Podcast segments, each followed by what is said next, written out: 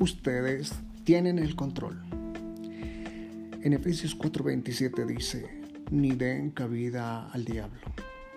Es fácil pasar por la vida aferrándose a cosas que nos agobian. La culpa, el resentimiento, la preocupación, la duda. Estas cosas vienen naturalmente en cualquier relación. El problema es cuando permitimos que entren. Ocupan un espacio que debería reservarse para las cosas buenas.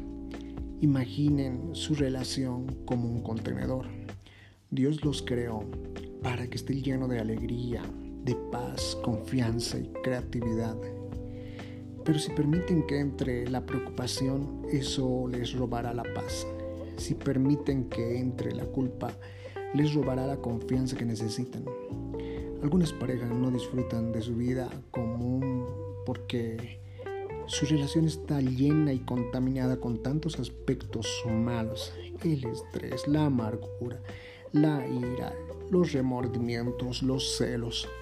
Y se preguntan por qué no tienen espacio para la fuerza de la alegría, la pasión, la creatividad, la felicidad que deberían tener. Cuando las escrituras dicen que no le den cabida al enemigo, eso incluye la culpa, la preocupación y la amargura. Lo malo no puede entrar automáticamente y tomar el control. Ustedes controlan lo que entra en su relación.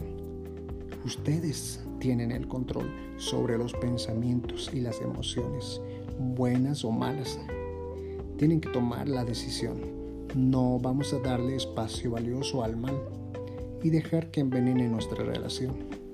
Cuando sientan que están resentidos, amargados, fríos, tienen que ser disciplinados para decir, no le vamos a dar lugar a esta ofensa.